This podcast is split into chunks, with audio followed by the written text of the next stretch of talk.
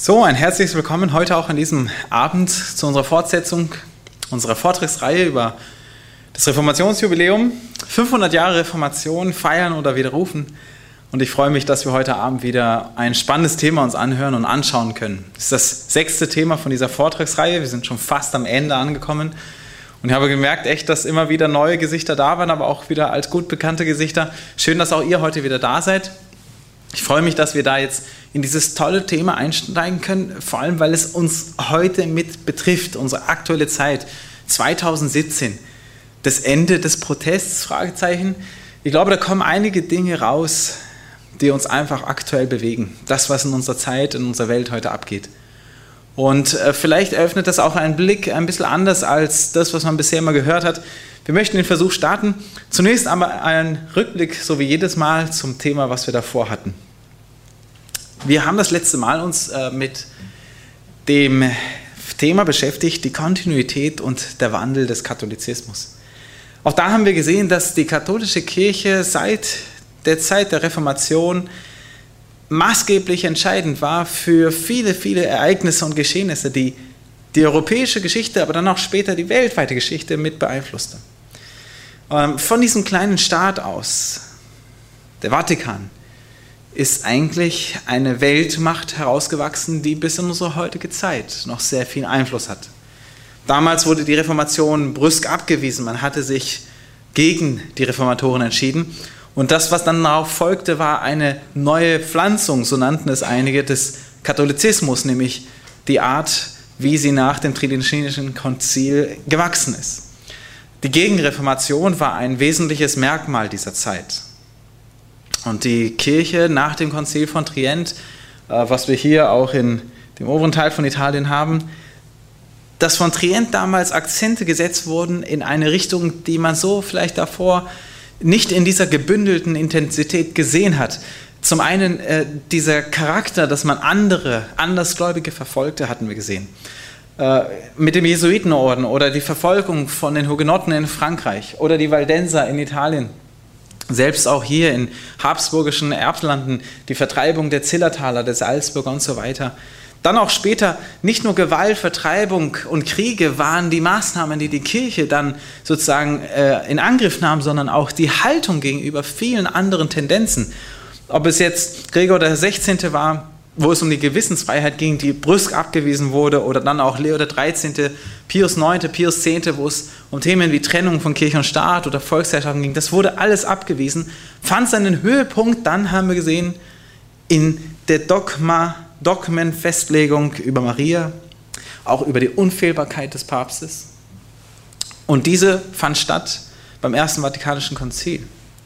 Im 19. Jahrhundert, wo das Erste Vatikanische Konzil war, da legte man sozusagen einen entscheidenden Schluss, äh, einen entscheidenden Stein für die Fortsetzung, die dann in das 20. Jahrhundert überging. Ähm, das 20. Jahrhundert war geprägt von dem Zweiten Vatikanischen Konzil, das neue Pfingsten. Und das, was noch im Vatikanum I sozusagen als heilsnotwendig hervorgehoben wurde, die Dogmen und die Unfehlbarkeit des Papstes, wurden jetzt durch Vatikanum II festgefahren und werden, wurden festgehalten und bestätigt. Zum einen öffnete sich die katholische Kirche der Welt und sprach auf einmal die Sprache der Welt, aber zum anderen merkte man auch, dass Vatikanum II deutlich einen neuen Ton angab, wenn es um die Frage ging der Kirche und der Bedeutung der Kirche, der römischen Kirche, im Hinblick auf all die anderen Kirchen sonst. Zu Luther meldete man sich plötzlich positiv. Ökumene, darüber, darüber war man offen. Die Bibelbewegung prägte die Zeit nach Vatikanum II. Und gleichzeitig merken wir, es ging auch einen Schritt zurück. Von dem scheinbaren evangelischen Charakter der Kirche merkte man, man muss irgendwo wieder zurück zu dem, was eigentlich der Kern der Sache ist. Und da merkt man plötzlich, wie auch Paul VI., Kardinal Ratzinger und die Maßnahmen ergriffen werden, dass man wieder diese strenge, diese strenge Detail betont, der Kern der Kirche. Die Dogmen, die Unfehlbarkeit des Papstes, die Autorität der Kirche, die Unfehlbarkeit ist das, was eigentlich der Hürdenstein ist für alle anderen Kirchen zur Anerkennung, wenn es um die Frage der Einheit geht. Und so haben wir gesehen, dass rückblickend die katholische Kirche zwar eine neue Sprache angefangen hat zu sprechen, um heutig zu werden, in der Zeit, in der wir leben, in der Postmoderne auch, oder auch damals in der Moderne, aber im Kern ist die Kirche durch Vatikanum I und II gleich geblieben. Sie hat sich nicht verändert, sondern sie hat sich vielmehr in dem bestätigt, dass der Papst sich überhöht, dass die Kirche sich selbst verherrlicht und dass man heute diese Töne noch hört, wo auch Papst Franziskus sagte, es ist unmöglich, aus Jesus außerhalb der Kirche zu finden. Diese Geschehnisse, die dann jetzt sozusagen in diesen letzten Jahrhunderten stattfanden, zeigen uns ganz deutlich, dass eigentlich die Kirche in ihrem Wandel vielleicht nach außen sich neu gibt, aber im Vergleich zu dem, was die Bibel sagt, diesem nicht entspricht. Die Apostel und Jesus haben ganz deutlich gesagt, worum es geht. Wir hatten gesehen, einen anderen Grund kann niemand legen als den, der gelegt ist, welcher ist Jesus Christus. Und in der Kirche und in diesen ganzen Konzilsgeschichten ging es vielmehr darum, dass menschliche Traditionen, dass menschliche Behauptungen und der, die Anmaßung erhöht wird zu einer Art der Unfehlbarkeit. Die katholische Kirche äh, setzt über sich den Mantel einer göttlichen Instanz hier auf Erden, dass ein Mensch und eine Institution diesen göttlichen Schein tragen und somit auch sich die Autorität, in der sich anmaßen, um anderen zu sagen, was sozusagen maßgebend ist. Doch die Bibel lädt uns ein, uns genau zu überlegen, was ist dein Heilsgrund? Nach, an wen wendest du dich, wenn es um die Frage geht, wo finde ich den Weg zu Gott? Welcher ist der Weg der Erlösung? Und die Bibel sagt uns ganz deutlich, dass er nur allein in Jesus Christus zu finden ist. Und somit die Frage, wenn nun die katholische Kirche in dieser Kernfrage gleich geblieben ist und in der Hinsicht keine Abstriche gemacht hat von diesen ganzen Ansprüchen und diese sozusagen als Bedingungen nach außen geben zur Anerkennung, wenn es um andere Fragen geht und, und ökumenischen Dialog fragen wir uns heute, 2017, 500 Jahre Reformation, wo stehen wir heute?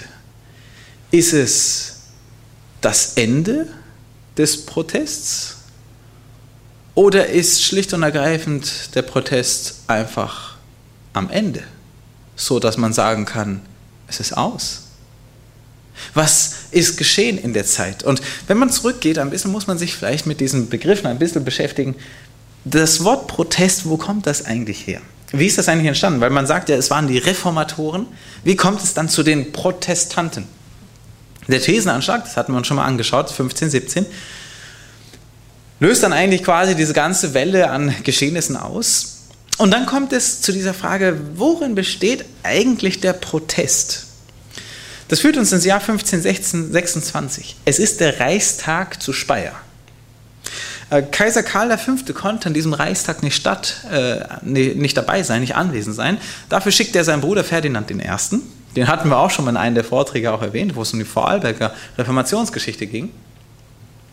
Und Ferdinand I. vertrat seinen Bruder und sein Bruder, der Karl, der sagte zu ihm, tritt ja nicht ab von irgendwelchen Maßnahmen bezüglich der Geschichte in Worms, denn wenn diese Fürsten schon kommen, du schon hören. Das Problem war allerdings bei Ferdinand, dass Ferdinand hier ein ganz großes Ding zu behandeln hatten in Speyer, nämlich, dass es um die Frage der, mal wieder, die Frage der Türkengefahr ging. Das Osmanische Reich, was wieder vom Nahen Osten auf das Abendland drückte, veranlasste Karl V. und somit auch Ferdinand I. eine Maßnahme zu greifen, die Identität Europas zu bündeln, zu einigen. Das heißt, die Frage, wie können wir gemeinsam hier im Reich zusammenhalten gegen die Türkengefahr? Und Ferdinand I. sagte, ich brauche euch alle, ihr Fürsten aus allen Landen und dann auch halt aus den Landen der Fürsten, die evangelisch gesinnt waren. Und so bat er sie, ich brauche eure Unterstützung, eure militärische Unterstützung. Diese Fürsten allerdings sagten, Moment einmal, bevor wir mit dir da in den Krieg ziehen, lass uns doch lieber mal religionspolitische Fragen lösen. Und ich glaube, das war eine interessante Sache. Ferdinand I. war innerlich zerrissen und konnte nichts anderes tun, weil er durfte nicht abweichen vom Wormser Edikt, aber letztendlich rückte er ab. Und das Wormser Edikt, das stand dort in der Hinsicht, aber er rückte davon ab.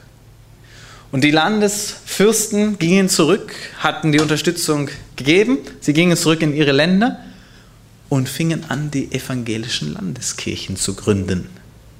Und das führte dann natürlich zu, dass auf einmal der Bruder vom Kaiser Zugeständnisse gemacht hatte. Aber das sollte noch eine zweite Runde haben. Da kommt die Runde Speyer die zweite. 1529, sprich drei Jahre später, kommen sie wieder zusammen am Reichstag zu Speyer. Und diesmal geht es um die Wiedereinsetzung vom Wormser Edikt. Und es soll wieder rückgängig gemacht werden. Und in dem Moment, wo auf einmal Kaiser und Verantwortliche hier das Wormser Edikt wieder rückgängig machen wollen, dass es wieder in Kraft tritt, kommen die Fürsten, die Evangelischen, und fangen an zu protestieren.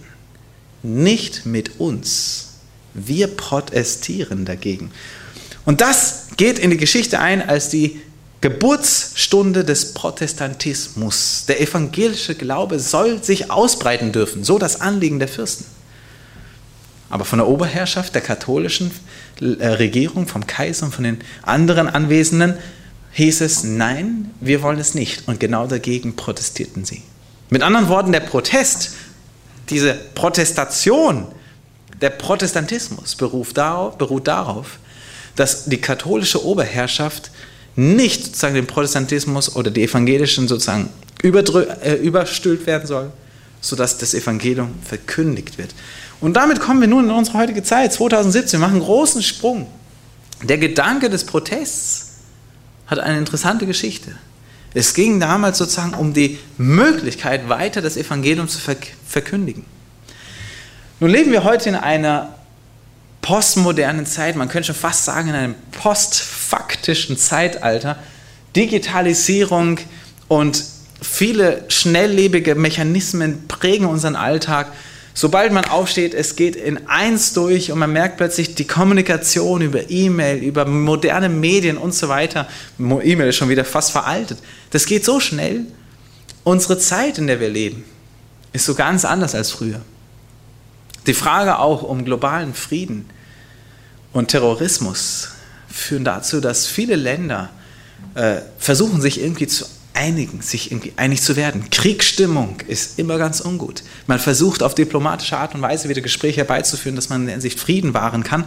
Und so kommt es zu der Einheit im Bereichen der Nationen, UNO, NATO und auch im Christlichen, wenn es um die Frage geht der christlichen Kirchen, Ökumene. Das heißt, das Thema Ökumene im Jahr, in dem wir heute leben, 2017, ist eigentlich total im Zuge unserer ganzen Weltentwicklung. Das Bestreben nach Einheit und Frieden. Und wir hatten gesehen, Vatikan II war ja quasi dieser, diese Öffnung zur Ökumene und dieser neue Beginn. Und wenn wir dann uns das anschauen, die Kirchen, wenn wir sie heute 2017 uns anschauen, die Landschaft der Kirchen, wie ist sie denn aufgeteilt? Wir haben die großen, großen Landeskirchen, orthodox, evangelisch, die Anglikanen in England, Katholiken. Wie sieht es aus um die Gemeinde, um der Gemeinheit, um, um der Einheit der Gemeinde Gottes? Wir haben diese einzelnen großen Landeskirchen, aber weltweit, habt ihr eine Idee, wie viele Landes, wie viele Kirchen, wie viele Denominationen es heute gibt? Habt ihr eine Idee? Ja, fast. Es sind aktuelle Messungen und Statistiken ungefähr 46.000 christliche Denominationen. Das muss man sich einmal vorstellen. Wo, wo, wo wir hingekommen sind als Christenheit und wo man sich dann logisch auch ehrlich die Frage stellt, also wie soll denn das bitte weitergehen? Und abgesehen von diesen 46.000 christlichen Denominationen gibt es, habe ich nachgeschaut, ca. 4,6 Millionen selbstständige Kirchengemeinden.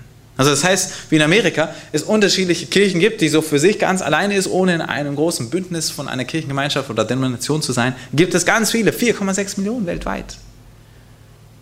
Das ist nun absolut ein sehr bewegendes Bild und auch ein sehr ernüchterndes. Man ist um die Einheit bemüht, aber die Vergangenheit, wenn wir einfach mal auf so eine Karte schauen und uns dann bewusst wird, was damals dort abging, wenn es um die Einheit der Christen ging, dann wird uns bewusst, dass dieser Versuch und der Weg zu dieser Einheit mehr mit Blut bereichert war als mit Ruhm. Allein wenn wir uns diese Bilder anschauen, merken wir den großen Kontrast. Wir hatten das Bild über den 30-jährigen Krieg, wo es um die Frage ging, zu einer Einheit zurückzugelangen, die katholischen und evangelischen, und man hat sich hier in Europa wahrscheinlich einen der größten, wenn nicht den größten Krieg gegeben und hat ihn ausgefochten, wie man ihn davor und auch bis heute so nicht gekannt hat. Schreckliches Ereignis um der Einheit des Glaubens und der Länder. Wenn man jetzt also den, den Blick einfach auf das eine Bild wirft oder auf die Schlagzeilen des Jahres 2017, ja? 16. Jänner 2017, Kardinal Marx will Kircheneinheit noch selber erleben. Ist doch ganz deutlich klar, wonach man sich sehnt. Was ist einem angenehmer? Jenes oder dieses? Das heißt, das Anliegen liegt ja auf der Hand. Man möchte irgendwo zurück zu dem kommen, dass man sich versteht.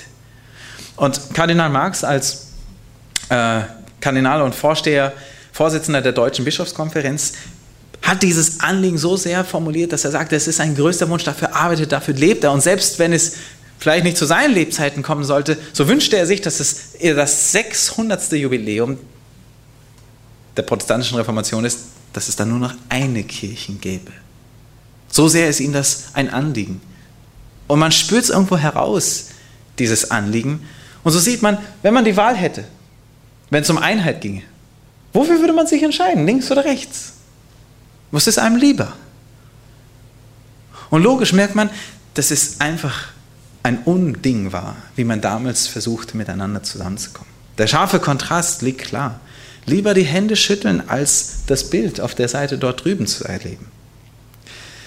An der Stelle frage ich mich jedoch, über die Jahrhunderte hindurch, von 1517 bis 2017, und der scharfe Kontrast, den wir hierbei sehen, muss man sich die Frage stellen, was ist geschehen, dass es nach so vielen Jahrhunderten zu einem solchen Resultat kommen kann?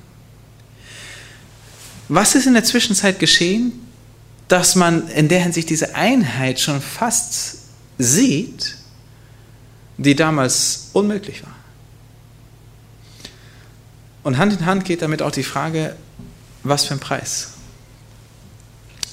Was für einen Preis hat man gezahlt, um eine solche Einheit zu erlangen? Ich glaube, hier steckt ein ganz entscheidender Schlüssel mit drin, den wir uns einfach auch kritisch mal vor Augen führen müssen. Und ich möchte es versuchen, und es ist einfach der Versuch, einfach mal sich die Frage zu stellen, wie schaut das aus? Ist es jetzt ein besseres Angebot gewesen, wenn es um die Einheit der Christenheit ging, als damals? Ist es jetzt endlich der bessere Weg, den wir uns so lange herbei ersehnt haben, wenn es um die Einheit der Christen geht? Ist nun das biblische Ideal gefunden worden, wonach es auch damals, worum es auch damals ging? Werfen wir einen kleinen Blick zurück ins letzte Jahrhundert. Das 20. Jahrhundert ist geprägt von der Ökumene, der ökumenischen Bewegung. Und das Entstehen der ökumenischen Bewegung hm, kommt in diese Richtung, dass ein ökumenischer Rat der Kirchen gegründet wird. 18, 1948, also nach dem Krieg, wird dieser ökumenische Rat der Kirchen gegründet. Ökumene, das vielleicht kurz noch zu erwähnen, bedeutet sozusagen das Bewohnte, das Allumfassende, das heißt die Vereinigung, das, was den ganzen Weltkreis umspannt. Der Ökumenische Rat der Kirchen, der sozusagen allumfassend ist, wurde 48 gegründet und das ist sozusagen der größte von diesen ökumenischen Kreisen. Ähm, hat momentan 384 Mitgliedskirchen, damals waren es 147, aber momentan sind es weltweit 384, das ist eine ganz große Menge und repräsentiert in dem Sinn 500 Millionen Christen. Das ist eine hohe Summe. Wenn man bedenkt, dass ungefähr knapp eineinhalb Milliarden Menschen römisch-katholisch sind, da vereinen sich im Ökumenischen Rat der Kirchen ja, eine halbe Milliarde noch dazu. Was interessant ist, dass bei diesem Ökumenischen Rat der Kirchen unterschiedliche Landeskirchen mit dabei sind. Orthodoxe, evangelische, Anglikaner, Altkatholiken, Altorientalische und andere natürlich. Und es gibt verschiedenste Mitgliedschaften, äh, bei der Mitgliedschaft gibt es verschiedenste Voraussetzungen. Und die sind entscheidend. Die Voraussetzungen gelten, zu, erfüllt zu werden. Und die sind unterschiedliche äh, Aspekte, einmal organisatorisch und theologisch. Das Selbstverständnis des Ökumenischen Rates der Kirchen ist, dass es eine Gemeinschaft von Kirchen ist, keine Oberkirche in dem Sinn, die über denen steht, Jede Kirche wahrt ihre Unabhängigkeit und es gilt ein hohes Maß an Toleranz, wie man sich miteinander sozusagen versteht, wie man dem anderen begegnet. Die ökumenischen Werte, da wird ein hoher Wert drauf gelegt. Und zwar dieser Toleranz, des Anerkennens des anderen, dass in jedem irgendwo ein Element der wahren Kirche drin ist. Und ein äh, Satz aus der Toronto-Erklärung 97, die Mitgliedschaft in der Kirche Christi ist umfassender als die Mitgliedschaft in der eigenen Kirche. Mit anderen Worten, es geht zwar nicht um eine Überkirche, aber geistig gesehen ist der Ökumenische Rat sozusagen die Verkörperung der Kirche Christi weltweit. Weil man sich ja einig wird, dass man sich tolerant begegnet und in jedem der anderen Kirchen ein Element der Wahrheit der Kirche Christi sieht. Und somit wäre meine Teilnahme als Kirche am Ökumenischen Rat der Kirchen sozusagen höher einzustufen, fast schon, als die Mitgliedschaft in der eigenen Kirche. Mit anderen Worten, der ökumenische Rat der Kirche geht in eine Richtung hin, wo man versucht, miteinander an den Tisch zu kommen. Das heißt, diese Einheit, die hier bestrebt ist, wird herbeigeführt auf einer Grundlage. Nur die Frage, die man sich stellen muss, auf welcher Grundlage ist das? Und wenn es eine Grundlage gibt, welche ist es dann nicht? Die Einheit im Ökumenischen Rat der Kirchen, die war am Anfang bestrebt zu erlangen durch die Lehre. Man versuchte ganz am Anfang, als dieser Rat gegründet wurde, dass man mit den Kirchen zusammenkommt, an einen Tisch sich sitzt und dass man in der Lehrmeinung sozusagen einer Meinung wird. Das schlug aber fehl. Es war eine richtige Illusion, sodass man 1975 einen Strategiewechsel herbeiführte. Und man sagt dem Ökumenischen Rat dann plötzlich, okay, um die Einheit zu erzielen, es gelingt nicht mit der Lehre. Das heißt, man muss die Lehr Lehrpunkte reduzieren auf ein Minimum. Das werden wir uns gleich anschauen. Und somit heißt es, die Einheit soll vielmehr auf der Erlebnisebene, in der Praxis und sozusagen nicht durch die Lehre erfüllt werden. Primär durch die Praxis und den gelebten Gottesdienst und sonstiges. Und das schauen wir uns eben an. Mit anderen Worten, das, was jetzt die Einheit herbeiführte, wird herbeigeführt durch gemeinsame Gottesdienste, durch gemeinsame Aktivitäten, die man gestaltet, aber auf Kosten der was? Auf Kosten der Lehre. Auf Kosten der Glaubenslehre. Mit anderen Worten, die Ökumene, der Ökumenische Rat der Kirchen, hat gemerkt mit der Zeit, dass sie in eine Richtung gehen müssen, wo man sozusagen sich einig wird. Aber das geschieht auf einer Ebene, die die Lehre außen vor lässt. Zumindest größtenteils. Vielleicht erinnern wir uns noch an Vatikanum II, wo es um die Öffnung der katholischen Kirche ging zur Moderne. Und da hatten wir gesehen, dass die Kirche sich auch in sozialpolitischen Fragen mit involvierte. Und dort war der Punkt, da sahen sie, auf sozialer Ebene kann man mit anderen Leuten im ökumenischen Rat miteinander oder im ökumenischen Miteinander arbeiten. Das war das Sprungbrett sozusagen zum Dialog mit anderen Christen und das merken wir heute. In der Erlebnisebene. Aber nicht nur da, ich habe jetzt einfach mal so ein paar Stichworte oder ein paar Titel und äh, Slogans rausgenommen, vor allem im Bereich Klimaschutz, im Dienst am Mitmenschen oder auch für soziale Gerechtigkeit setzt man sich gemeinsam ein und das soll die Einheit gründen, in der man sich zusammen näher kommt. Einheit in der Lehre, Lehrfrage bleibt jedoch außen vor. Eine Illusion und ist somit auch ernüchternd. Deshalb sind die Aufnahmekriterien für Kirchen, die zum Ökumenischen Rat der Kirchen dazugehören wollen, auch ein absolutes Minimum. Dieses absolute Minimum ist folgendes. Schauen wir uns das mal an. Fünf Punkte sind es. Der Glaube an einen dreieinigen Gott, an den dreieinigen Gott, das Einhalten der Sakramente gemäß eigener Lehre, sprich so, wie es an der eigenen Denomination oder Kirche gefeiert wird, die Taufe im Namen des Vaters, des Sohnes und des Heiligen Geistes. Viertens, das Wirken Christi und des Heiligen Geistes ist außerhalb unserer Grenzen. Das heißt, es kommt zu uns. Es ist nicht sozusagen, dass es von uns aus selber kommt, sondern es, es kann nur von Gott kommen. Und der fünfte Punkt, die Anerkennung von Elementen der wahren Kirche bei allen.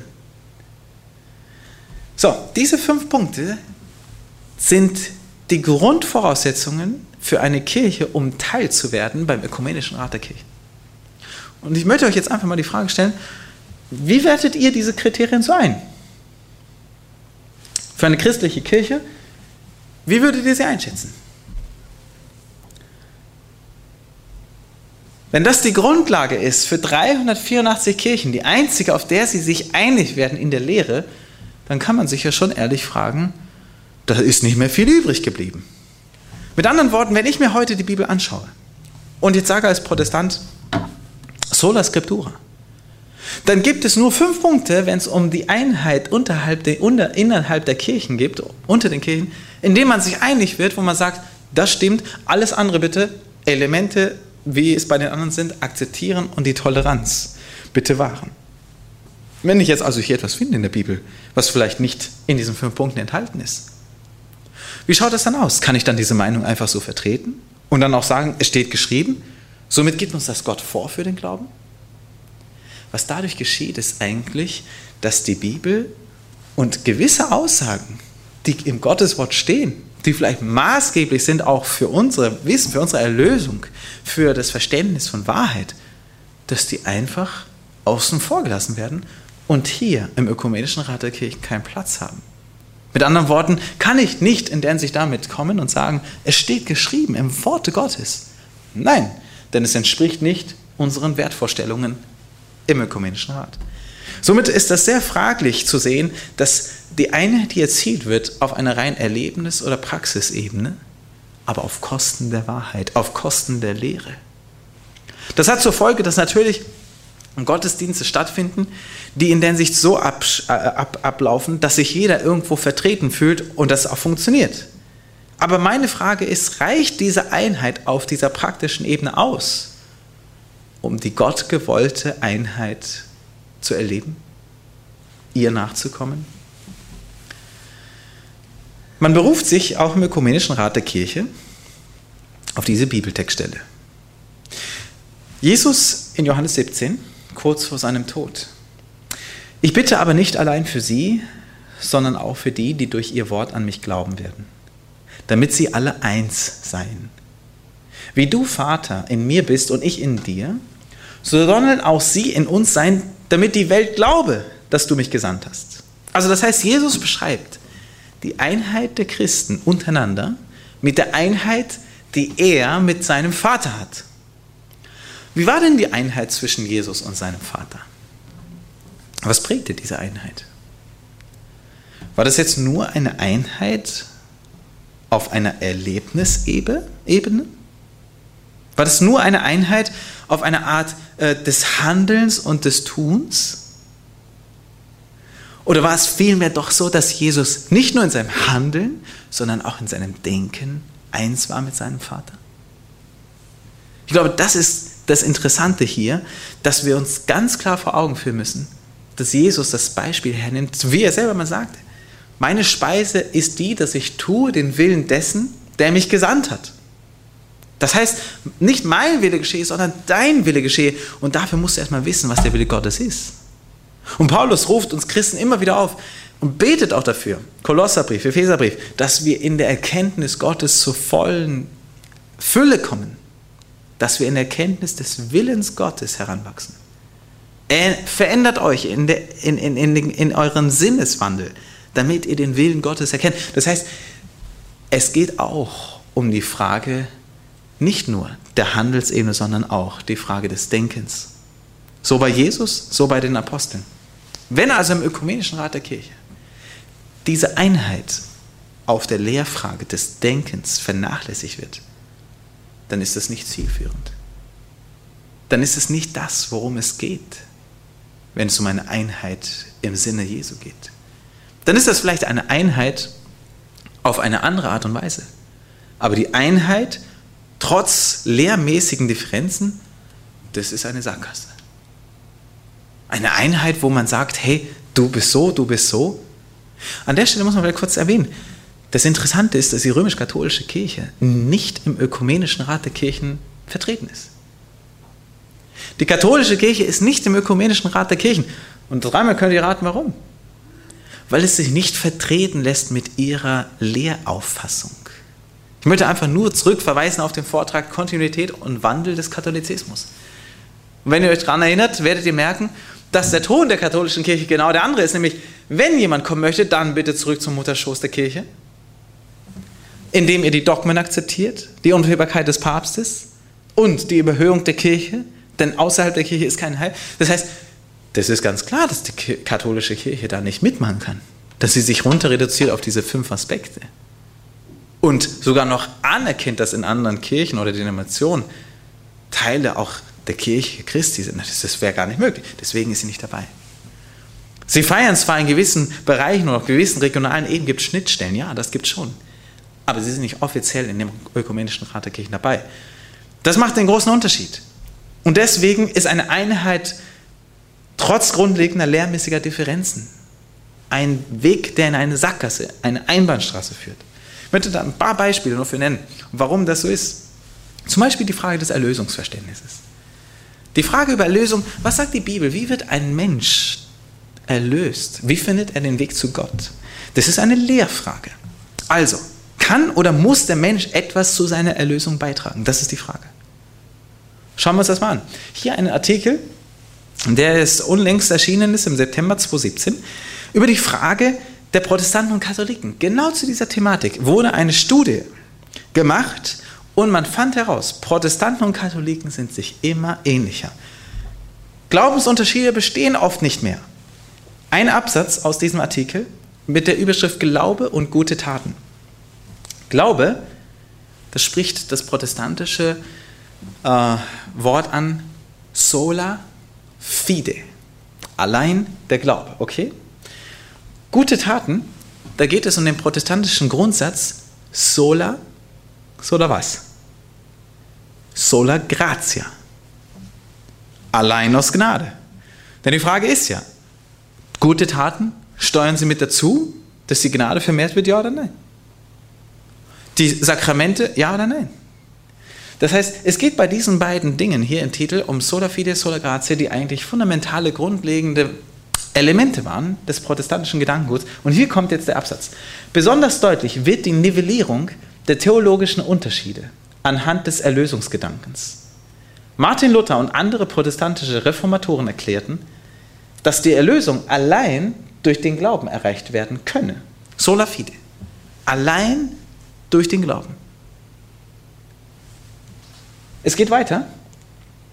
In fast allen befragten europäischen Ländern hält gegenwärtig die Mehrheit beider Konfessionen an der traditionell katholischen Auffassung fest, dass sowohl der Glaube als auch gute Taten notwendig sind, um Erlösung zu erlangen. In allen Ländern, mit Ausnahme von Norwegen, befindet sich damit der Glaube an sola fide auch bei Protestanten in der Minderheit.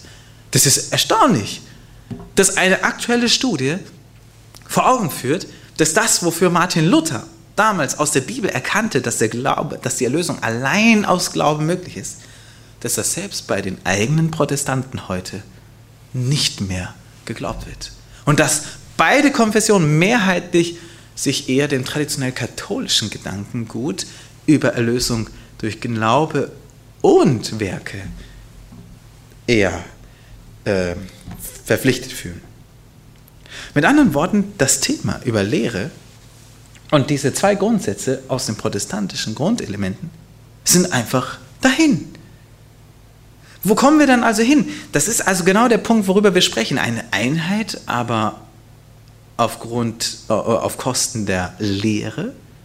Wenn eine Einheit sozusagen wie im Ökumenischen Rat der Kirchen nur auf Erlebnis- und Praxisebene geführt wird, obwohl es lehrmäßige Differenzen gibt, und zwar große, ja, wo führt das hin? Und man merkt plötzlich, dass es plötzlich gar nicht mehr so viele Differenzen gibt. Nur die Frage ist, ist das die gottgewollte Einheit? Dass diese Prinzipien der Schrift auf einmal davongehen, gestrichen werden. Wie schaut es aus mit dem nächsten? Sola Scriptura. Die Grundlage des Glaubens. Wird der Glaube allein durch die Bibel definiert oder bestimmt die Tradition in Glaubensfragen mit? eine Lehrfrage. An dieser Stelle möchte ich, ähm, damals war das Kardinal Ratzinger, zu Wort kommen lassen, äh, in Geo-Epoche über die Macht der Päpste. Ratzingers Begriff der Offenbarung Gottes will er dabei nicht nur auf die Bibel begrenzt sehen, für ihn ist sie auch in der Tradition der Überlieferung im lebendigen Glauben gegeben. Das heißt nicht nur die Bibel, sondern Die Tradition und die Überlieferung haben gleiches Niveau, wenn nicht sogar höher, weil sie später waren. Und in dem Fall sozusagen die Kirche sie mitbestimmte. Das führt dazu also, dass die Bibel nicht als alleiniger Maßstab und noch nicht als alleiniger Weg zur Glaubensquelle hingeführt, hinführt. In Glaubensfragen also auch die Tradition des Menschen herbeiführen? Wie kann ich meinen Glauben stärken? Indem ich diese und diese Rituale und Traditionen mit ausführe? Da sind wir doch mittendrin bei dem, was eigentlich damals Martin Luther beschäftigte.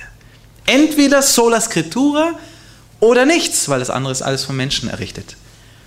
Selbst Papst Franziskus äh, sagte im Dezember 2013, die Bibel reicht nicht, um Jesus zu erkennen, zu Jesus zu kennen. Es geht an dieser Stelle in diesem Artikel darum, dass es mehr braucht. natürlich ist verständlich, es geht auch um den gelebten Glauben. Und da gebe ich natürlich auch Papst Franziskus recht, dass es um den gelebten Glauben genauso geht. Aber wenn ich das schon so hinstelle, und in diesem Artikel findet man kaum etwas über die Bedeutung der Bibel im täglichen Leben eines Christen, sondern vielmehr der gelebte Glaube. Aber wenn ich nicht die Grundlage habe, dann frage ich mich, warum sagte Paulus dann, der Glaube kommt aus der Predigt, die Predigt kommt aus dem Worte Christi im Römerbrief. Wenn Paulus das sagt, dass der Glaube aus der Predigt und die Predigt aus dem Wort Gottes kommt, ja, dann ist der Glaube maßgeblich ab, abhängig von dem, was geschrieben steht, nämlich von dem Wort Gottes. Und somit wächst, nach dem, was in der Bibel steht, der Glaube dadurch, dass ich dem Worte Gottes Aufmerksamkeit und Glauben schenke. Und dadurch wächst der Glaube. Somit kommen wir hier zu diesem Punkt. Auch hier die Frage, wird der Glaube allein durch die Bibel definiert oder bestimmt die Tradition in Glaubensfragen mit? Lange Zeit hatte der Papst über das Mittelalter hindurch und so weiter das Monopol der Bibelauslegung auf sich beschränkt. Er wollte dieses Deutungsmonopol nicht aus der Hand geben. Aber da merken wir, irgendwas stimmte da nicht. Die Bibel war noch nicht mehr in der Sprache der Menschen, des allgemeinen Volkes bis Martin Luther es ins Deutsche brachte. Und Menschen haben dadurch erlebt, was Gottes Wort ihnen eigentlich sagte. Also das heißt, auch hier in Lehrfragen ein unglaublicher Aspekt. Sola Scriptura wird somit in Frage gestellt. Die Bibel wird sozusagen weggedrängt neben anderen wie die Tradition. An der Stelle möchte ich kurz Jesus zu Wort kommen lassen.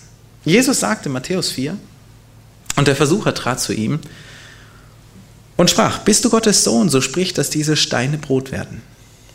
Er, also Jesus, aber antwortete und sprach, es steht geschrieben, der Mensch lebt nicht vom Brot allein, sondern von einem jeden Wort, das aus dem Mund Gottes geht.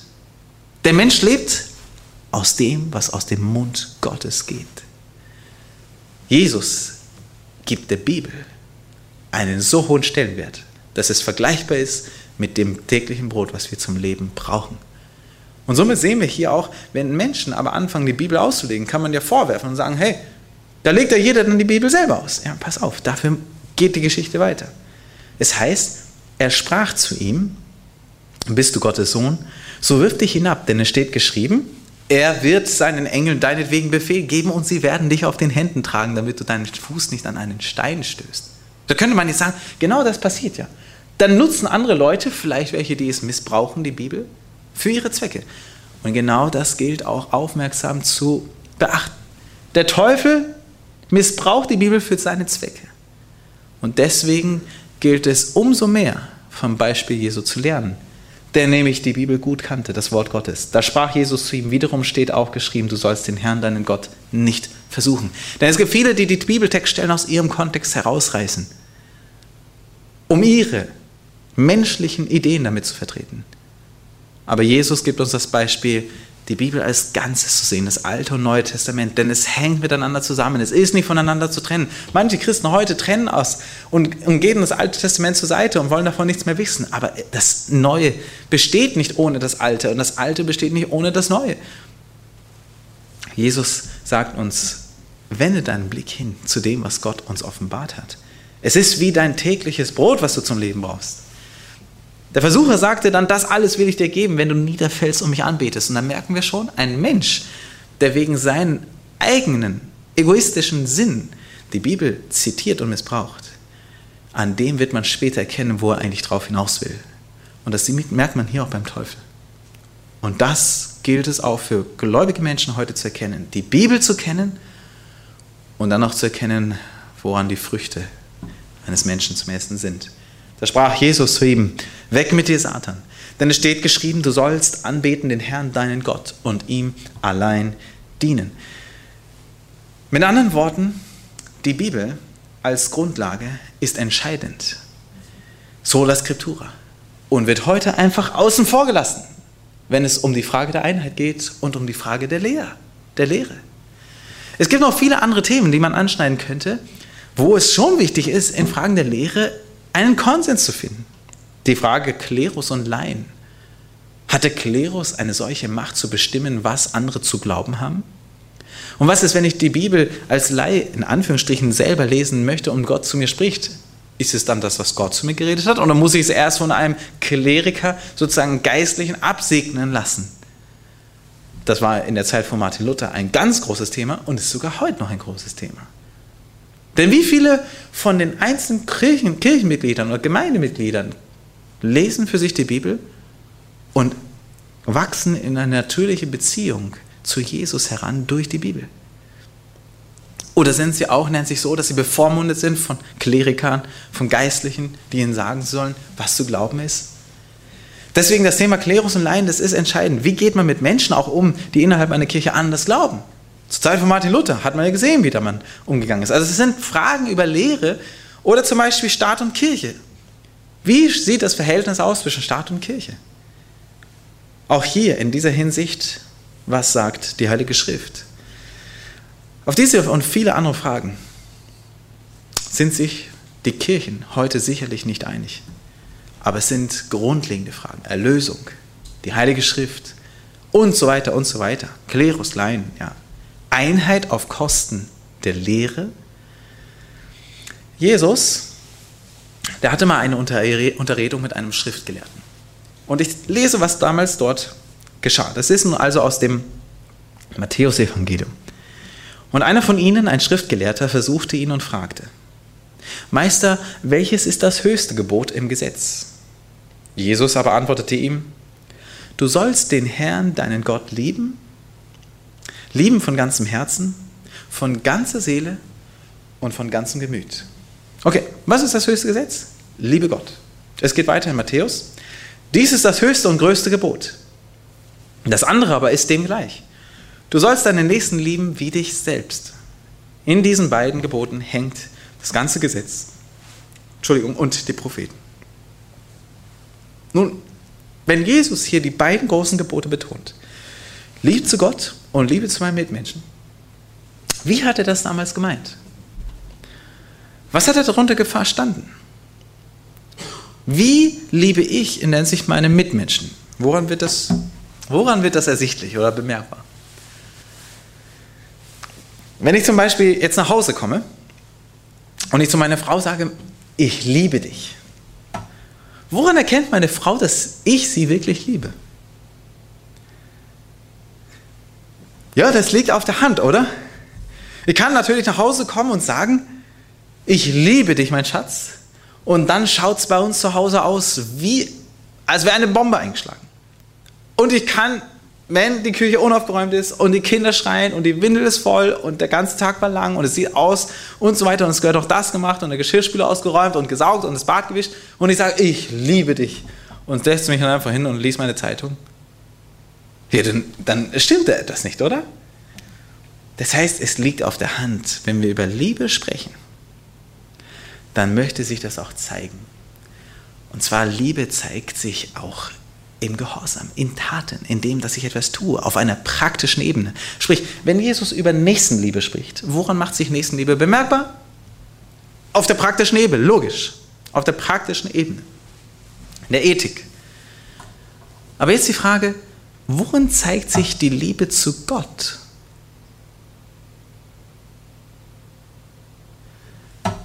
Worin zeigt sich die Liebe zu Gott, dass ich wirklich Gott liebe? Bitte? Richtig. Es hat damit zu tun, ob ich höre, was Gott mir sagt. Die Liebe zu Gott zeigt sich darin, ob ich auch gehorsam bin. Und zwar in dem, was er gesagt hat. Schaut, Jesus sagte es mal so, liebt ihr mich, so werdet ihr meine Gebote halten. Das, was Gott, was Gott sagte, sein Wort, seine Gebote, dass ich dem folge, darauf höre, gehorsam bin. Oder Vers 21, wer meine Gebote hat und hält sie, der ist's, der mich liebt. Mit anderen Worten, die Liebe zu Gott zeigt sich daran, ob ich gehorsam bin in dem, was er gesagt hat in seinem Wort.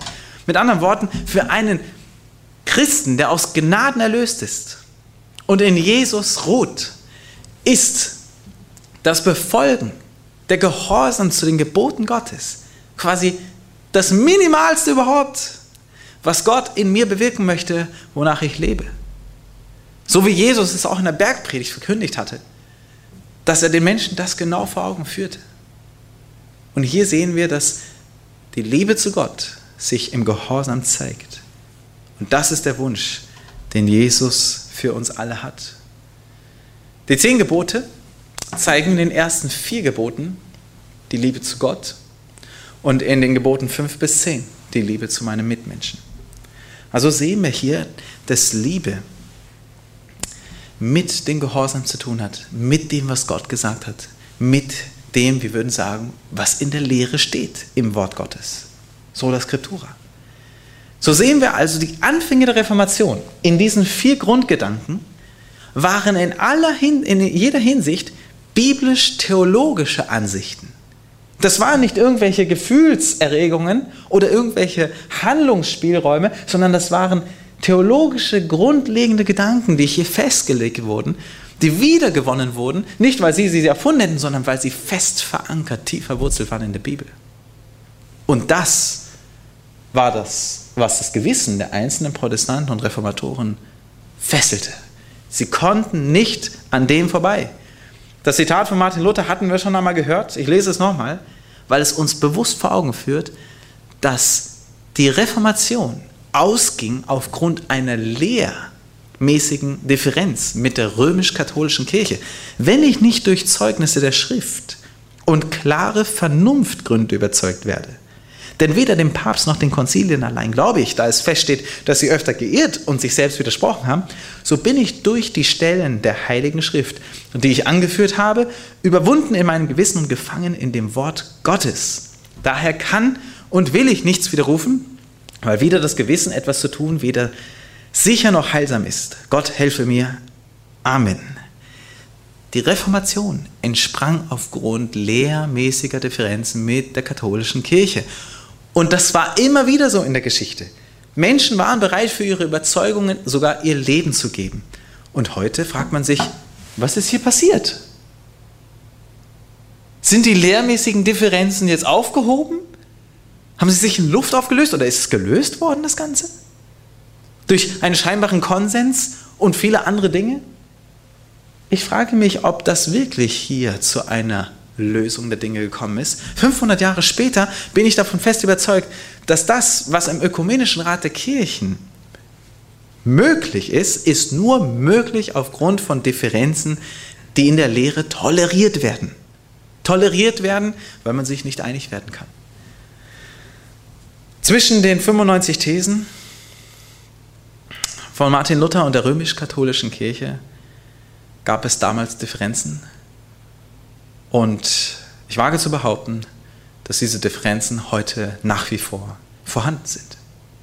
Und somit eine Art von Einheit, wie uns eigentlich die Bibel zeigt, aufgrund von Liebe, dass ich in der Hinsicht folge und meine Liebe zu Gott, ich im Gehorsam zu seinem Wort ausdrücke, dass eine solche Einheit nicht möglich ist, aufgrund dessen, dass wir im Ökumenischen Rat der Kirchen auf fünf Grundfundamente uns zurückreduzieren und alles andere außen vor lassen und die Lehre nicht mehr berücksichtigen. Deswegen ist, wie gesagt, auch die römische Kirche nicht in der Ökumene. Die Annäherungen sind stark vorangegangen. Die Mitgliedskirchen des ÖRK und die römisch-katholische Kirche sind erfüllt von derselben Ansicht von Gottes Heilsplan, alles in Christus zusammenzufassen. Sie sind zwar in Zusammenarbeit und ständig darum bemüht, und wir sind nun tatsächlich durch solche Aussagen, die hier getroffen werden, am Ende des Protests angelangt. Es ist wie ein Handschlag, den sich der Protestantismus mit der katholischen Kirche gibt. Das schien lange ein großer, unüberwindbarer Abgrund zu sein.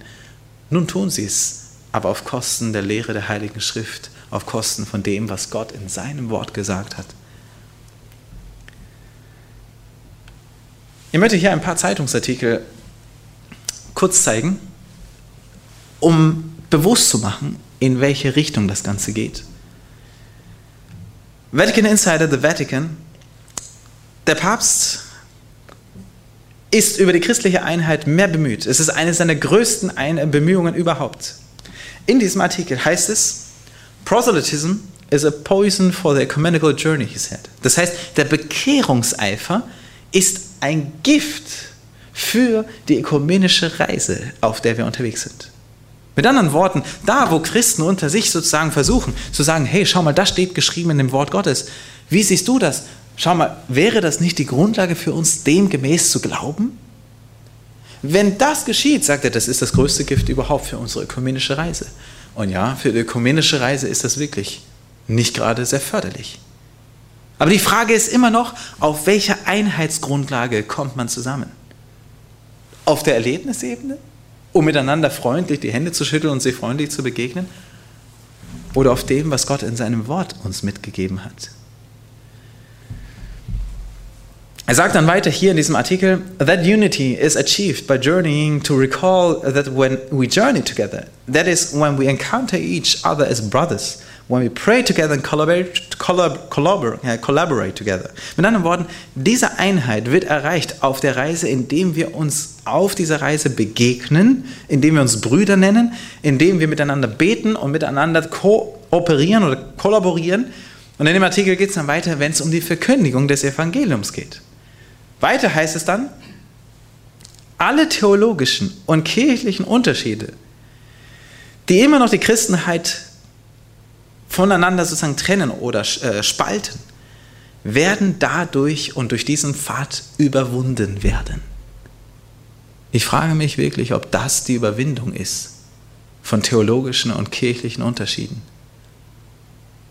Ob das Miteinander so stark ist, dass die kirchlichen oder dass die theologischen Gründe, das, was im, im Wort geschrieben steht, keine Relevanz mehr hat? Dass das dadurch überwunden wird? Was wollen wir denn überwinden? Ist es wichtig, das zu überwinden, was die Bibel sagt? Ich lasse das als eine offene Frage mal im Raum stehen. Oder sonst, letztes Jahr im November, Papst Franziskus ruft auf zur Einheit zwischen den Evangelikalen und den Katholiken. Er sagt, die Division, die Teilung, die Trennung ist das Werk des Teufels. Interessant ist doch, dass Jesus einmal sagte, ich bin nicht gekommen, Frieden zu bringen, sondern das Schwert. Und er sagte, ich bin gekommen, das Schwert zu bringen, was in Familien und in vielen anderen Kreisen Trennung herbeiführt. Damit meint er natürlich nicht, dass er nicht den Frieden, den inneren Seelenfrieden bringen wollte. Das ist der Auftrag von Jesus gewesen. Aber das Evangelium ist wie ein zweischneidiges Schwert.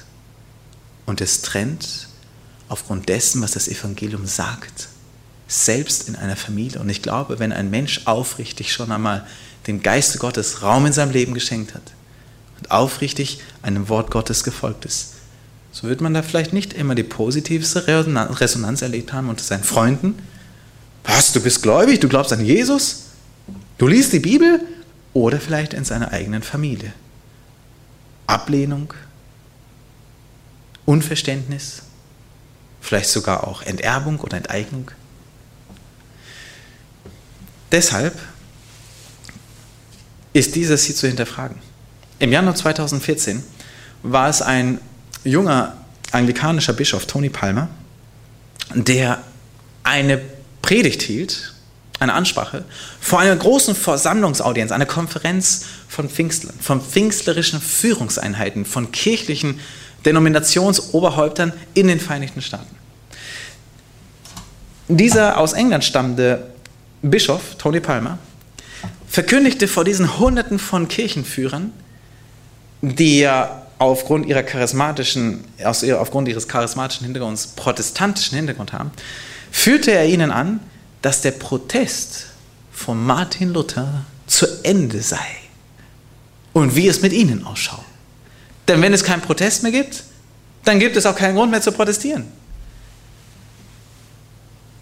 Das tragische Ereignis war, dass er dann ein halbes Jahr später bei einem Motorradunfall ums Leben kam. Und man las dann später in den Zeitungen, Christen trauern über den Tod von Bischof Tony Palmer, Freund von Papst Franziskus. Und hier heißt es in dem kleinen Teil darunter, diese Botschaft dieser gemeinsamen Brüderheit, dieser Einheit und Liebe ist es.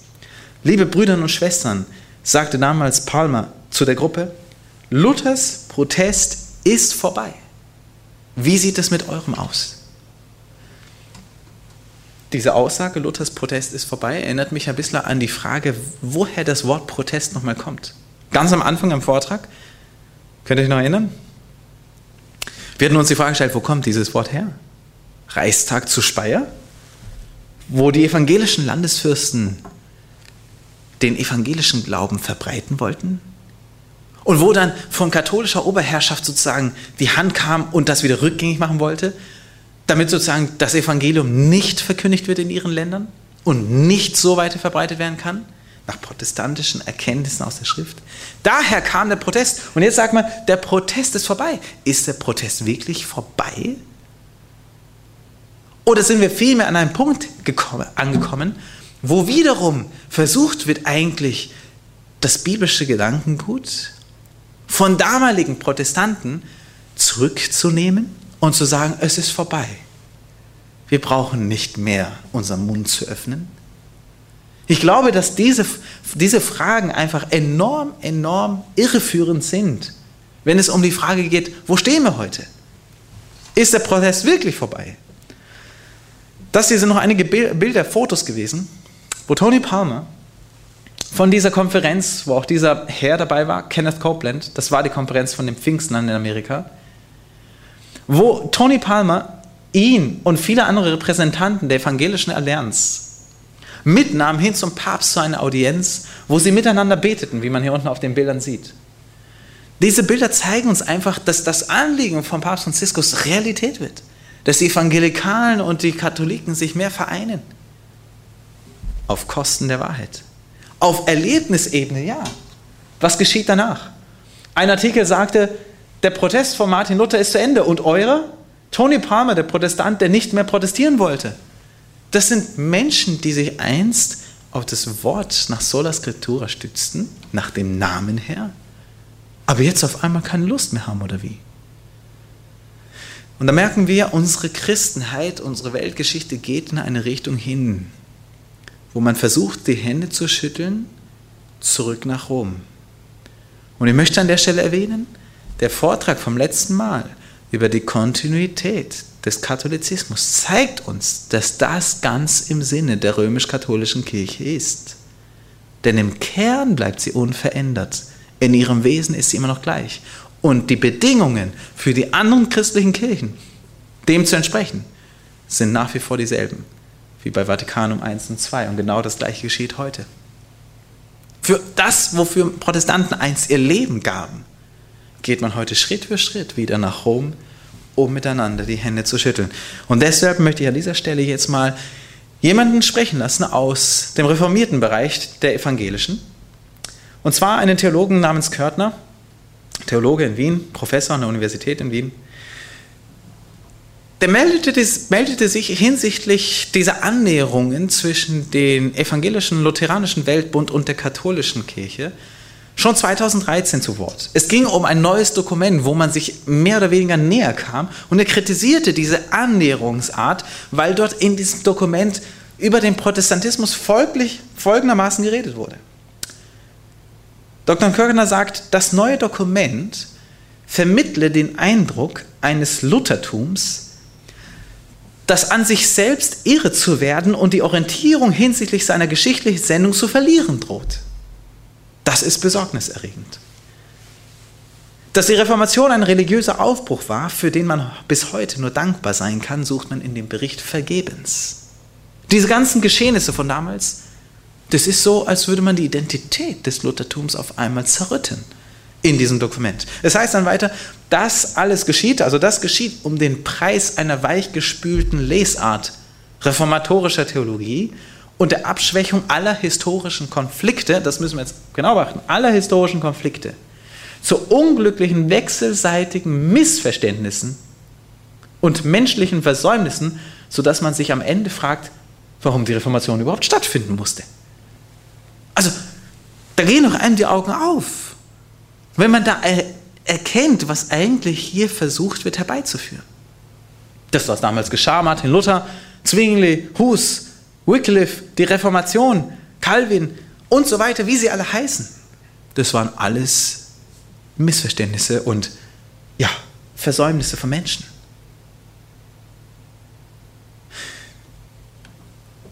Was hier geschieht, ist etwas, was eigentlich wegbereitend ist aus einer anderen Richtung. Ein letztes Zitat äh, aus diesem Artikel von 2013, was mich sehr bewegt hat. Angesichts des Dokuments möchte man den anderen protestantischen Kirchen zurufen, so Körtner, das Reformationsjubiläum 2017 ist zu wichtig, als, man, als dass man es dem lutherischen Weltbund überlassen dürfte. Mit anderen Worten, hier ruft einer von den Reformierten auf und sagt, wo gehen wir hin als lutherischer Weltbund? Wie schaut es aus mit den anderen protestantischen Kirchen? Und an der Stelle frage ich mich, wen er damit meinte. Außerhalb des lutherischen Weltbundes, wer gehört noch zu den Protestanten dazu? Ich fühle mich angesprochen als Pastor einer Freikirche als Pastor einer protestantischen Freikirche, der siebenten Tagsadventisten, dass dieses Reformationsjubiläum sich wieder zurückbesinnt auf den Dingen, die eigentlich am Anfang das Ganze ausgelöst haben. Und nicht, dass man die Reformation für zu Ende erklärt und den Protest am Ende all der Dinge begräbt, so wie man 2017 meines Erachtens nach schon getan hat. Und somit ruft er auf, 2016, kurz bevor das Jubiläum startete, meldet er sich, der Professor Körtner wieder, ökumenische Eintracht zum Reformationsjubiläum. Wie weit ist er mit dem deutschen Protestantismus gekommen, dass die EKD auf die Idee von ökumenischen Bußgottesdiensten aus Anlass des Reformationsjubiläums 2017 verfallen konnte? Oder? Oder sich von der katholischen Kirche zu diesem Schritt überreden ließ? Die katholischen Partner haben Grund zur Freude, haben sie doch von Beginn an keinen Grund zum gemeinsamen Feiern gesehen. Schon 2013, das was wir gerade gelesen hatten, schwenkte der lutherische Weltbund in dem gemeinsamen Dokument vom Konflikt zur Gemeinschaft auf die von der katholischen Kirche vorgegebenen Linie ein. Was ich gerade gesagt habe, das ist eigentlich aus einer anderen Richtung schon vorher programmiert. Die katholische Kirche lenkt die Wege der Protestanten. Und wir erinnern uns an diese Bilder, diese Gegenüberstellung ganz am Anfang. Natürlich wünscht man sich das eine Bild der Einheit. Aber auf Kosten von was? Und so merken wir, dass es wiederum die katholische Kirche ist, die die Wege und die Weggabelung so legt, dass letztendlich alles wieder zurückführt in den Schoß der Mutterkirche. In der ökumenische Eintracht stellen die beteiligten Kirchen so unter Beweis, wie schwach das Christentum in unseren Breitengraden geworden ist. Religionskritiker wie Peter Sloterdijk in der Schweiz drüben sagt, der Protestantismus ruht seit geraumer Weile im Abklingbecken der Geschichte. Wo, wo es hin mit, der, mit dem Protestantismus? 2017 das Ende des Protests, Reformationsjubiläum und über was feiern wir? Feiern wir, weil wir hier in der Hinsicht das ganze Ding groß machen wollen, zu einem Festereignis? Oder feiert man hier das Ende von dem, was eigentlich der Protestantismus einst gewesen ist? In einigen anderen Zeitschriften lesen wir der Papst als Repräsentant aller Christen. April 2017 war das. Im Frühjahr dieses Jahres. München. Der Ratsvorsitzende der Evangelischen Kirche in Deutschland, Landesbischof Heinrich Bett von Strom, kann sich den Papst als Repräsentant aller Christen vorstellen. Oder sonst? Neue Presse, Hannover, mein Geburtsort. Wird der Papst evangelisch? 500 Jahre nach der Reformation durch Martin Luther wird eine ungewöhnliche Frage diskutiert. Könnte der katholische Papst Franziskus Ehrenvorsitzender der Protestanten werden? Nach dem Ökumenischen Rat der Kirchen wäre das möglich. Nach ihrer Vorstellung, warum nicht? Das würde ja auch mehr Stabilität und mehr Sicherheit bringen in der Zeit, in der wir heute leben. Aber die Schattenseiten all dieser Dinge sind, dass durch den Ökumenischen Rat der Kirchen und die Einheit, die sie anstreben, das biblische Ideal in Grund und Boden gestoßen wird. Die Lehrmeinungen werden überall toleriert. Wenn sie allerdings toleriert werden, die Ansichten über die Lehre der Heiligen Schrift, ohne in, der Hinsicht gewiss, äh, in, in dieser Hinsicht zusammenzukommen, muss man erkennen, dass dadurch auch biblische Gewissensfragen, zum Beispiel die Frage der Erlösung, relativiert werden. Es gibt in der Hinsicht dann keine Position, die man beziehen kann, denn du hast recht, er hat recht, ich habe recht, wir sind drei und es gibt vier Meinungen. Das ist der Punkt. Biblische Fragen werden relativiert. Und wenn die relativiert werden, dann ist die biblische Botschaft was? Dann ist die biblische Botschaft eingeschränkt, entkräftet, klein gemacht. Und das ist das Ende des Protests. Willkommen im Jahr 2017. Und die Tendenzen werden noch mehr zunehmen, in welche Richtung das gehen wird.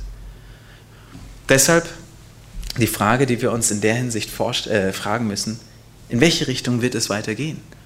Und welche Position, welche Stellung werde ich einnehmen als gläubiger Christ? Bedford Strom nimmt seine Position ein. Der Vorsitzende des Rates der evangelischen Kirche, Heinrich Bedford Strom, sagt dazu jedenfalls nicht Nein. Der Papst als Ehrenvorsitzender der Protestanten. Sind wir am Ende des Protests angekommen, wenn die Bibel relativiert wird? Wenn sie keine Aussagekraft mehr hat? Ich möchte zum Schluss dieses Vortrags ein Bibelwort von Jesus zitieren. Jesus sagte, ich habe noch andere Schafe, die sind nicht aus diesem Stall. Auch sie muss ich herführen und sie werden meine Stimme hören. Und es wird ein Herde und ein Hirte werden. Meine Schafe hören meine Stimme und ich kenne sie und sie folgen mir. Ich bin davon überzeugt, dass es eine Herde gibt, die die Stimme Jesu erkennt. Es ist aber nicht die Stimme des Ökumenischen Rates der Kirche. Es ist auch nicht die Stimme dieses Rates in Gemeinsamkeit mit der katholischen Kirche. Es ist nicht diese Stimme, die auf Kosten der Wahrheit eine Einheit herbeiführen möchte, sondern es geht um die Frage, was ist die Stimme Jesu? Was hat er gesagt? Was steht im Evangelium? Und wenn in seinem Missionsauftrag heißt, siehe, mir ist gegeben alle Gewalt im Himmel und auf Erden. Darum geht hin und mache zu Jüngern alle Völker und taufet sie auf den Namen des Vaters und des Sohnes und des Heiligen Geistes und lehret sie halten alles, was ich euch befohlen habe. Und sieh, ich bin bei euch alle Tage bis an der Weltende. Wenn diese Worte Jesus stimmen dann sagte Jesus selber, lehret sie. Ja, was sollen wir sie lehren? Die Worte, die er gesprochen hat. Und somit braucht es eine Hinwendung zurück zu dem, was Jesu Lehre ist. In dem, was er sagte, ohne Abstriche. Und er sagte, meine Schafe hören meine Stimme. Ich möchte deshalb einen Aufruf an der Stelle machen, dass sich jeder, auch heute, wenn wir nach Hause gehen, sich die Frage stellt, Herr Jesus, was möchtest du mir bewusst machen? Habe ich deine Stimme gehört? Ist dein Wort heute noch zu meinen Ohren gedrungen? Bin ich vielleicht in einer dieser vielen Kirchen und habe dein Wort verachtet oder vielleicht vernachlässigt? Und suche quasi nach den Dingen, womit man eine Einheit hat, damit man sich freundlich begegnet? Bei all dem, was natürlich auch darin gut ist, das möchte ich nicht in Abrede stellen, aber auf Kosten deiner Worte, Herr Jesus? Jesus sagte, diese Schafe werden auf meine Stimme hören. Ich kenne sie und sie folgen mir. Und ich wünsche mir ganz von Herzen, dass ich diese Entscheidung jeden Tag treffe und Jesus Christus allein folge und nicht einem kirchlichen System und auch nicht einer Überkirche und nicht irgendwelchen weiteren Systemen, die versuchen, Menschen von dieser einen Herde abzubringen. Ich möchte an dieser Stelle einladen, jeden Einzelnen für sich, sich diese Zeit heute zu nehmen. Geh einfach ins Gebet, frage Gott, was ist dein Wille, was ist der Weg, den du mit mir bereit hast. Lass mich aus der Bibel erkennen. Und wenn der eine oder andere vielleicht Fragen hat zur Bibel, dann frag jemand, der sich vielleicht etwas mehr auskennt. Tauscht euch darüber aus. Macht einen Bibelkreis. Und ihr könnt auch mich gerne fragen. Ich bin gerne bereit, auch für Bibelkreise einfach zusammenzukommen. Dass wir gemeinsam um Weisheit bitten, damit Gott uns durch seinen Heiligen Geist in sein Wort führt. Damit wir die Stimme dieses einen Hirtens, Jesus Christus, erkennen und hören und zu dieser einen Herde gelangen, die er sich wünscht. Damit es nicht so aussieht, wie es heute aussieht. Das Ende des Protests wie ein verdorrter Strauch es geht um eine Weiterführung, damit es nicht zu einem verdorrten Strauch kommt. Und das ist die Einladung für den nächsten und letzten Vortrag von dieser Vortragsreihe.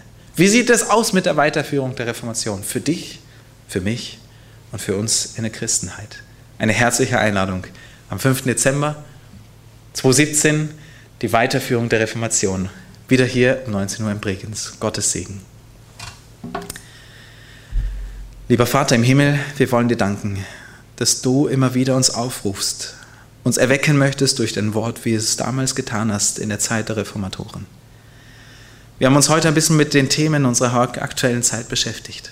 Das Jahr 2017 schreibt Schlagzeilen und lässt so die eine oder andere Frage im Raum offen stehen, ob das der Weg ist, den du dir gewünscht hast. Ich möchte dich bitten, Herr Jesus, dass jeder Einzelne mit diesem Thema sich beschäftigt und sich dann an dich wendet. Herr, dass du durch deinen Heiligen Geist jedes Herz ansprichst und wir erkennen, was dein Wille ist in dieser Zeit. Herr, wir brauchen mehr denn je deine Gegenwart. Wir brauchen mehr denn je dein Wort als ein festes und zuverlässiges Fundament für das, was noch kommen wird. Denn du hast gesagt, siehe, ich komme bald. Darauf hoffen wir und darauf schauen wir hinaus. Und so bitten wir dich, Herr, sei du, Herr, in dieser Zeit mit uns in dieser Christenheit, die einen Weg einschlägt, der in viele andere Richtungen weist. Aber wir wollen dich bitten, Herr, erwecke doch auch die Christenheit, die Kirchen und die Einzelgläubigen und auch die Geistlichen, dass wir unseren Blick auf dich richten und auf dein Wort, denn du kommst bald. Amen.